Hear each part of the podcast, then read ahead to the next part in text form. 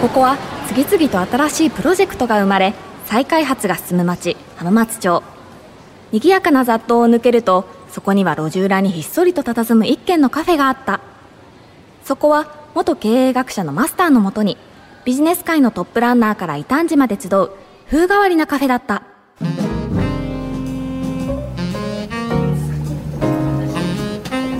マスターガンダムの表紙のその本どうしたんですか？ああもしかして。うんその通り。これはただのガンダムの本ではなくてビジネスパーソン向けに書かれたものなんだよね。この後お越しになる株式会社クーマーケティングカンパニー代表取締役の乙部大輔さんが書かれた「ガンダムでわかる現代ビジネス」ですよね。そうそう。株式会社オトナル代表取締役の八木大輔さんと一緒にこの後お見えになるはずだよこの本がすごいのはあのサンライズ公認なんだよね。サンライズって聞くと私的には違うサンライズを思い浮かべますん？ね違うサンライズ？西日本にはサンライズっていうメロンパンみたいな菓子パンがあるんですよ。え？そんなのあるの？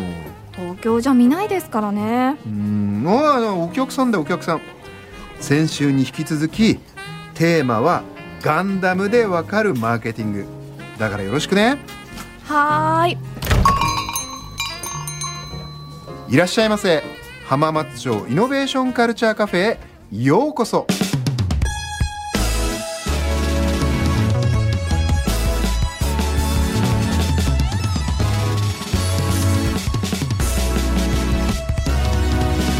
浜松町イノベーションカルチャーカフェ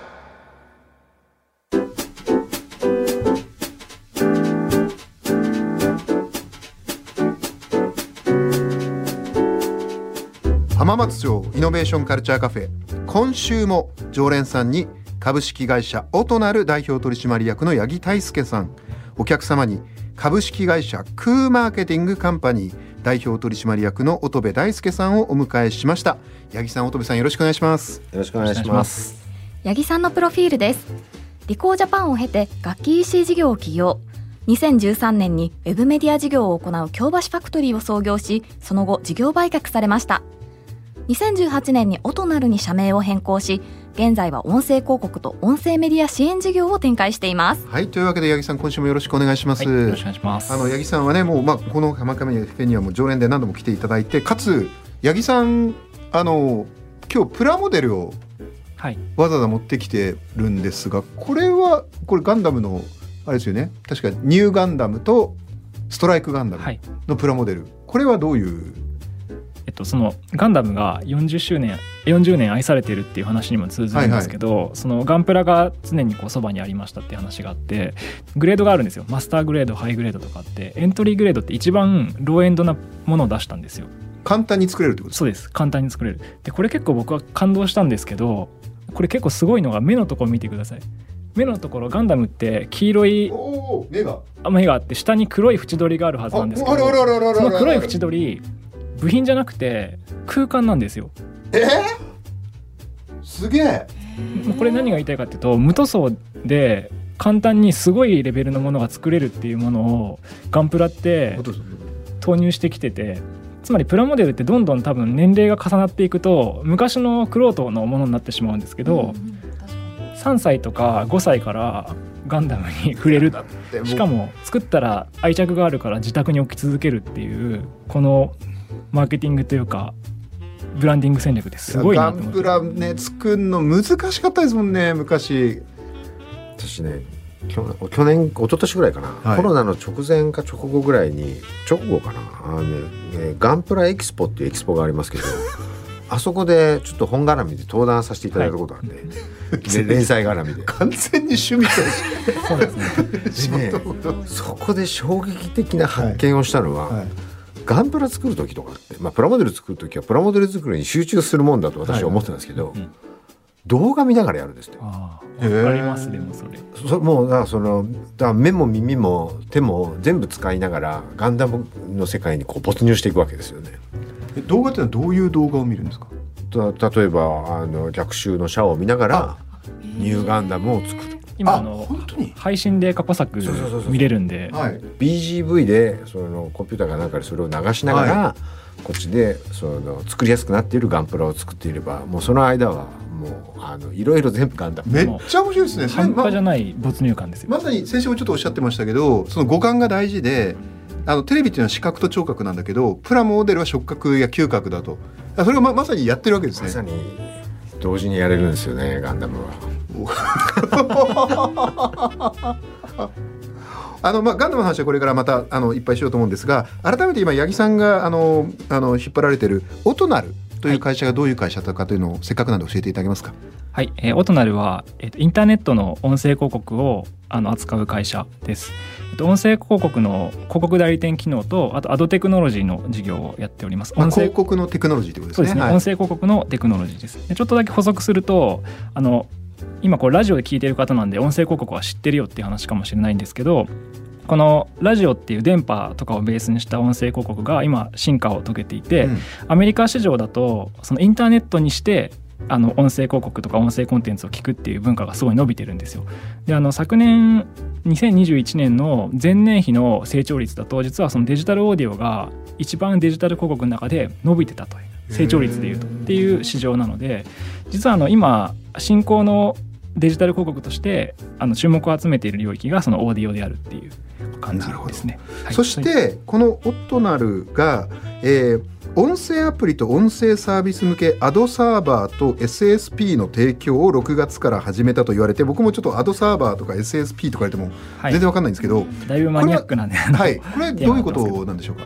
まあ、まずバナー広告と動画広告とか YouTube とかを思い浮かべていただくと分かりやすいんですけど、はい、皆さん広告接触することあると思うんですよね。はい、でバナー広告出てきます YouTube 見てると動画広告冒頭とかに入ってますよね。入ってますね YouTube 動画広告。あれって自動で挿入されていてあのアドサーバーとかあの SSP っていうのはあの運用型広告がつながる入札プラットフォームのことなんですけど、うん、そういったふうに広告挿入自体が自動化されているっていうことが。あの運用型広告って知らない方に申し上げると、まああの、はい、最適な人に最適な時間にみたいな感じでいろんな広告をまあ当てられるっていうそうですねそういうのを運用型広告というかでよろしいですよね。そうですプログラムであの入稿されたりとか配信されるのを、はい、あのまあ運用型広告っていう理解でいいかなと思うんですけど、はい、それが音声アプリとかあとポッドキャストでプログラマティック広告配信運用型広告だったりとかアドサーバー経由で入ってくるっていうことが起き始めてます、ね、なるほど、というね、はい本当に音の今僕も音は大好きなんですけど、まあ、その第一人者ということで今日はこの後ガンダムの話をまたよろしく、ね、全く関係ないのですが、はい、音ははい。よろしくお願いします。お願いします。続いて乙部さんのプロフィールです。P&G に17年在籍し複数のブランドで市場づくりやシェアの回復を実現。さらにアメリカ本社チームでイノベーションプロジェクトを主導されました。帰国後はダノンジャパンウニリーバジャパン日産自動車資生堂でマーケティング担当副社長や CMO などを歴任。2018年に株式会社クーマーケティングカンパニーを設立し代表取締役に就任されました。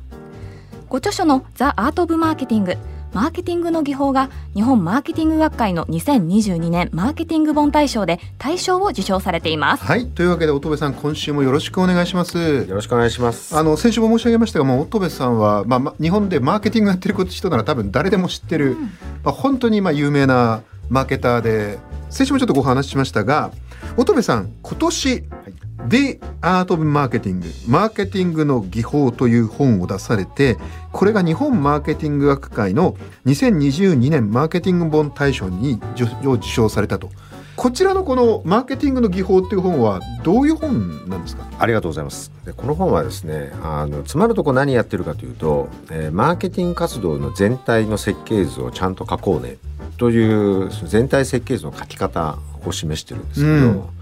全体設計図なんてなしでやってたじゃんって言ったらなしでやってた時代は長かったんですけど多分その時代はですねテレビのコマーシャルが真ん中に1本あってそのテレビのコマーシャルの部分部分を店頭で使ったり、えー、二次元のその広告で使ってテレビだなんとなくブランディングっていうとクリエイターに依存してなんかいい広告ができればできるんじゃないっていう感覚があるとしたら、まあ、そういうあの時代だったからですねテレビの。でそれがその今まさにあの八木さんおっしゃったみたいにいろんな媒体がこう接点を持ってきてるので、テレビ1本でなんとかなる。まあならなくもないですけどものすごいお金がかかるとかあんまり効率が良くないってことになってきました。言ってみればテレビの女王が主旋律を歌ってた時代から主旋律がなくなっちゃって、うん。公共曲みたいな感じになってると思うんですね。なあなるほど、どれがメインだかももはやよくわかんない、うん、なった時にはやっぱり楽譜がちゃんとあった方がいいですよね。ああなるほどね。で作曲家が音楽を着想してそれを聴衆に聴いてもらおうと思うと演奏家がいるじゃないですか。はい、じゃあ演奏家はどうやって作曲家の意図を組むかというと楽譜を読むんですよね、うん、楽譜を通して意図を組んで演奏してえー聴衆が聴けるブランディングも実は結構近くって、うん。ブランドチームとか CMO がこういうブランドの体験をしてもらいたいなって設計するんだけどつまりチーフマーケティングオフィサーですねチーフそうそうチーフマーケティングのトップの会社の方ですよね。はい。マーケティング最高責任者とかがこういうブランド体験をしてもらえるといいかなと想定するんだけどそのためには物を作ってもらったり広告コミュニケーションだったり店頭だったりいろんな接点でいろんなことやらなきゃいけないんでこれを意思をこう疎通するためには、ね。演いろんな演奏家がいるようにいなんかいるだろう間にと。でそれがまあパーセプションフローモデルというマーケティングの全体設計図で。パーセプションフローモデルっていうまあパーセプションだからいわゆる概念みたいなものがフローちゃんと流れるようなモデルをマーケティング全体で構築しましょうと。そうですそうですパーセプションは消費者の認識ですねあ消費者の認識ですね。消費者の認識にこうどう変化していくかっていうのを、うんこういう変化を作りたいっていうのを、えー設計するというか、まあ、その全体図の書き方です。まあ、これができるといろんな部門とうまく働けるとかさあの先週申し上げたマーケティングの投資対効果を改善するとかちゃんと全体をバランス取るための道具立てですね。まあ逆に言うとじゃあこの「The Art of Marketing」マーケティングの技法を読めば、はいその全体像はこういうものでそれぞれみんなこういうことをやっていけば全体像が描けるし実行できるんだよっていうことが書かれてる。そうですそのやり方を書いてみました。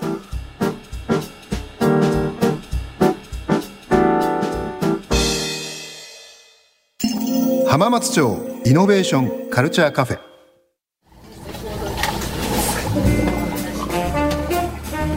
えー、とここからはですね先週に引き続きましてガンダムでわかるマーケティングというテーマでお話しします。あの先週もねこの乙部さんが、えー出された、えー SB クリエイティブから出されたガンダムでわかる現代ビジネスガンダムミーツビジネスという本を、えー、とご紹介したんですけど、まあ、あのマーケティングのことを伝えながらもそれをガンダムで例えるという話だったんですが乙部さんどうですか？あのそのマーケティングのポイント以外に実際例えばそういったものを動かしていく上で他にこういう重要な点があってそれは例えばガンダムで例えられるっていうと何かありますか？多分こここでも何とかうん話されてるかもしれないですけどリーダーシップっていうのはマーケティングやっぱ大事だと思うんですようん。ね特にブランドマネジメントみたいなことやるときにはガンダムの登場人物の中でリーダーシップが強いのは誰？なんていうポあップクイズがあったら皆さんはどんなふうにお答えになるかしら？タイプがいるからないろんなタイプがいますからね元ネタ的には P&G のリクルーティングの最終面接まあ最終でもなかったのかな、はい。まあ面接の中であのガンダム好きなんですっていう方がいらっしゃったんですよね。うんじゃあリーダーシップは誰ですかって聞いたら私の中ではランバラルかなぐらいだったんですよ。あーはいはい。まあ、ランバラル好きだしランバラルかなとかひょっとしたらマードズぐらいは出るのかなとかって思ってたらブライトノアって言われてブライトノアって椅子から転げ落ちるぐらいびっくりしたんですけどブライトノアって当時全くかっこよくないです。よわかります。で彼がかっこよくなってくるのはそれ以降の作品でずーっとこの艦長としてリーダーとして活躍し続ける様を見てあ彼はあのリーダーなんだなっていうふうに認識を改めていきますけど当時いきなりブライトノアがリーダーですとか言われてわかります。もう意味がよく分かんなかったんですけど、ミッションを明確にしてそのミッションをこう実現することに集中するんですよね結果をちゃんと出す、ううん。んそこにコミットしている。なるほど。結局彼はそのうまく資源をちゃんと使えたと思うんですよね。その民間人上がりみたいな人たちしかいない船で、しかもまともな補給も最初はない時にちゃんとやりきれた。だからそれはあの手持ちの資源をうまく使いでも目的を達成するのに何をすればいいのかなっていうのを考え続けた結果なんじゃないかなというふうに思います。なるほど。もしは乙部さんがガンダムの中でマーケティングをもっと多分日本中でいろんな会社さん悩んでると思うんですけどまずブライトを参考にしてみようとブライトさんを参考にするっていうのはすごくありありだと思いますね。なるほど。面白いですね。ありがとうございます。じゃあ今度八木さんお伺いしたいんですけど、はい。あの八木さんもまあいろんなねもう実際会社も経営されてるわけですけど、はい。マーケティングをやっていくときにマーケティング以外というかそれを支える要素の中で、はい。こういうことは大事だしそれは結構ガンダムから学べるよっていうと何何になりますか？そうですね。私はあのベンチャー企業なので組織戦略とか人材育成の観点でうん。あのベンチャー企業っていうのは、まあ、その成長度合いによるんですけど、まあ、社員数が今年より来年に2倍になったりすると。ベンチャーはね。そうです。新しい人ガンガン入ってきますしあの若いメンバーにどう活躍していくかっていうあのエンパワーメントとか育成が必要ですってはい。いう観点があってですね、であのちょっと私の会社の経営幹部もあのガンダム好きでガンダムに例えるとこうだねって話を結構するんですけど そその中でよく出てくるのは学徒兵の話。学徒兵？であのファーストガンダムであのキシリアがあの終盤ですね。終盤でジオン軍のねキシリア。ジオンと連邦戦ってて、はい。で結構終盤は連邦が押してるんですよ。うん。で後半ってでもジオンは強力なモビルスーツ作っててゲルググとかドム。ゲルググなんて言ったらガンダムと性能は変わらないんじゃないかって言われてたぐらいなんですけどシリアはなんでゲルググとドームがこんなにあるのに押されてるんだっていうことを言うんですけどそこで部下があのいやもうちょっと学徒兵しかいなくてみたいな。これって結局なんかあの経営で言うとプロダクトとか商品が強くても使う人とか人材が弱かったら負けるっていう観点で本当はその若手をもっと育てたりとかしていかないといくら強いリソースがあっても負けるっていうことを示唆しているのであのそういう話をいつも経営幹部としていますっていう。最新鋭の IT インフラとかそういうのを仮に会社が導入しても、結局本当に普段から実力があってそれを使いこなせるしそれ以上のことができるようなはい。人がいないと意味がないと。そうですね。でもその学徒兵の中からニュータイプ出てくるかもしれないんですよ。っていう観点もあってなんか強化人間とニュータイプっていう考え方があのガンダムの世界であるじゃないですか。なんかニュータイプは結構内発的にこう能力を発揮する人たちなんですけど、時々やっぱ若手のベンチャーとかだと若手で本当にマインド高い人って能力発揮するんですよ。もう目覚めてしまう時があって。なるほど。化けちゃうんだ。そうなんです。これ内発的にニュータイプ化した状態って私たちは結構 あの思ってるんですけど。面白い。強化人間とかもありますよね。こっちからでも逆に押し付けようとしてスキルセットだけを上げようとすると能力は上がるんですよ。やり方だけ教えてあ技術だげればけスキルセット技術だけ教えてても、はい、How to とかを一応能力は上がると。能力は上がるんですけど意外にあのプライド高すぎて言うこと聞かなくなったり、うん。つまりマインド面が低くてスキルが高い人材になるとちょっと強化人しすぎちゃったかなみたいな。なるほど、っていうことをオトナルで今経営しながら考えてるね。いつも話している会社ですっていう感じですね。面白いですね。なるほどだから逆に言うと強化人間もジオン広告側から出たわけじゃないですか。はいだからジオン広告はモビルスーツの開発すごいやって強いモビルスーツ作ったけど結局若手を使うぐらい人を育てなかったし育てる時に強化人間みたいに育てちゃったから能力は高くても人間としていまいちだいまいちって言うと申し訳ないけどだから結果組織の中であまり機能しないっていう。育成が不十分だと結局いいものをいいモビルスーツ乗せてもダメだよねっていう。それがジオンが負けた理由なんじゃないの一個なんじゃないかっていう。そうですね。でも中でもニュータイプがもし目覚め大量に目覚めていたら強かったけどそれは内発的に生まれるものだから強化人間として押し付けて育ててもダメだよっていうなるほど。こととかを。そのスーパースターはたまにねどんな会社もベンチャーって出てくるわけですけど、はい。すごい営業とか。はい。それは押し付けても育たないから出てくるのを待つしかないんだけどっていうことですそうですね。でちなみにアムロはなんであんなに目覚めたかっていうと結構やっぱ歴戦の戦いがあったからって僕は思ってて、宇宙から地球を変遷して宇宙の中での経験値の中でやっぱ覚醒したなって思うので実務経験とかやっぱ爆発ってことですね。内発的なものを生むための爆発とかを大事にしようねっていう話をガンダムから学びましたという。というわけでお父さんいかがですか？あのこれあのたまにあのたまにというかまあ結構あのよく聞く質問の一つがこの1年間で一番自分が一生懸命やったプロジェクト、うん。一番お金を使って一番労力も時間も使ったプロジェクトを思い出した時にうまくいってれば儲かってるかもしれないそうじゃないかもしれないですけれどもこれをやりました。に加えて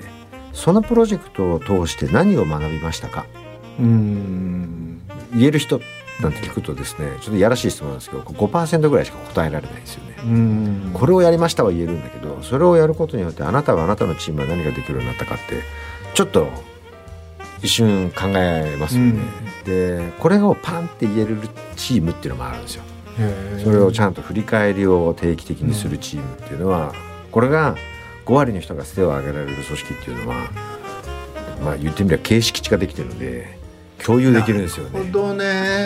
1年で1人の経験値が1である時に10人いたら10年分の経験値があるんですよその組織には。でガンダムで例えると思い出してみるとアムロは帰ってきてから何かやってましたよね一人で。あの教育型コンピューターを積んだガンダムからデータダウンロードして多分あれリプレイを分析してたと思うんですよ。えそんなシーンありましたあっけ？ったあった。あのフラウゴに早く寝なさいとか言われるシーンがあったと思うんですけど、はいはい。あれ多分ね振り返りをやってる。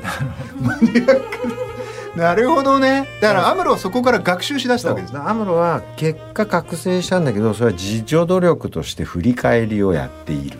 だからあんな短期間でその対応力も高めていると思うので。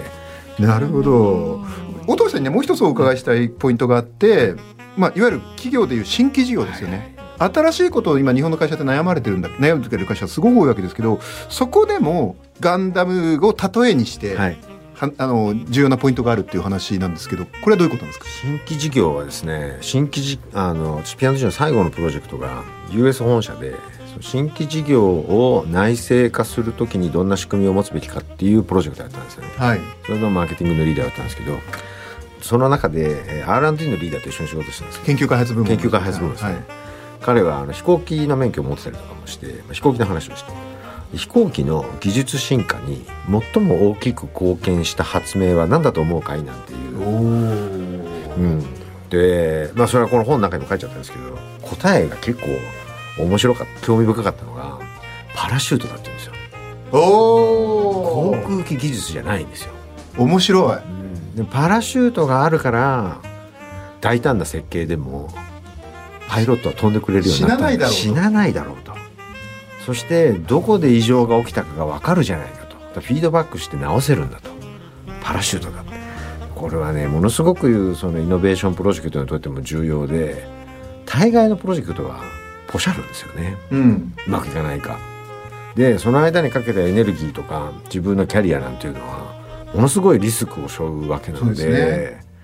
そりゃ全力で飛べるかっていうとちょっとドキドキみんなしてるな。るほど。だからパラシュート用意してやらなきゃいけないんですよね。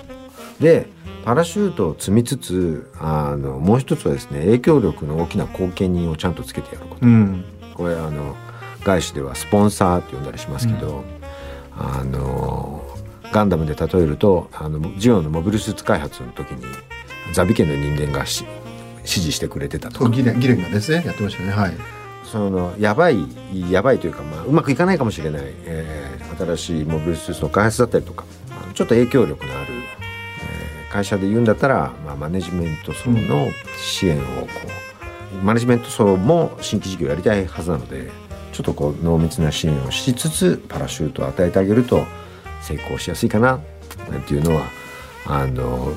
ガンダムでも例えやすい話でした。なるほどね、まあ、例えばガンダムで言うとコアファイターが中に入ってるじゃないですか。確かに。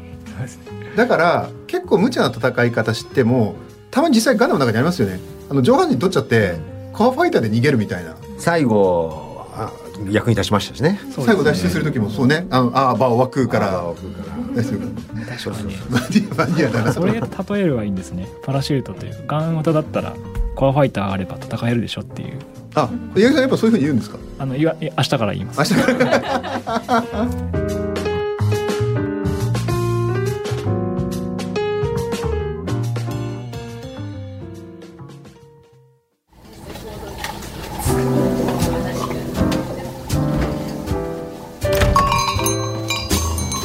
八木さん乙部さんありがとうございました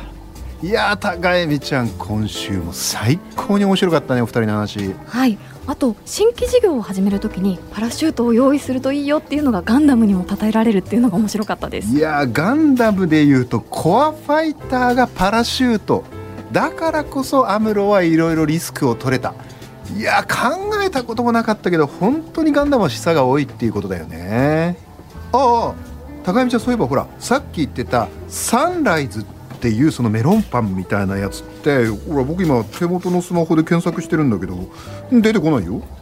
本当はそんなのないんじゃないの？え？そこまで言われるとまるで私が嘘つきみたいじゃないですか。それならもしこの後検索結果に表示されたら今日の私の時給を20倍にしてくださいよ。そのくらい自信があります。はいはいもう20倍でも30倍でも好きにどうぞえーとサンライズメロンパンとほら出てこないじゃん。往生際が悪いですね。覚悟を決めて今日の時給を30倍にしましょうよ。うんなんかしれっと倍率やたら上げたね。いやいやいやまあ本当はそんな菓子パンはこの世にないんだよ。だってほらどうやったってこのスマホに出てこないじゃない。ほらほらほらほら。マスタースマホ貸してくださいえ？このスマホウイルスに感染してません？それでさっきから警告音が鳴ってるんじゃないですか？え？ー、なんなんだって？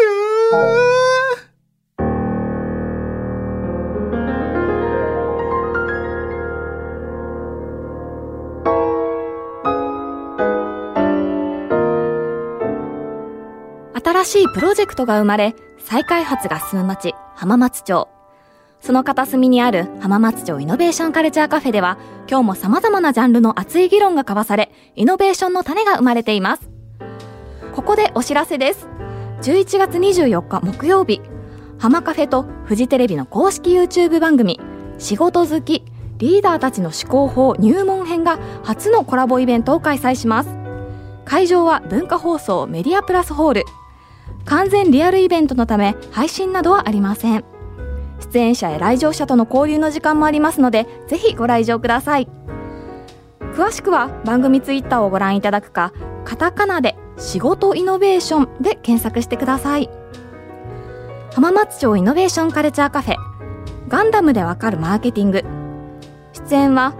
常連さん株式会社オトナル代表取締役八木大輔。お客様株式会社クーマーケティングカンパニー代表取締役乙部大輔。見習い店員田ヶ原恵美。そしてマスターは早稲田大学ビジネススクール教授。入山昭恵でした。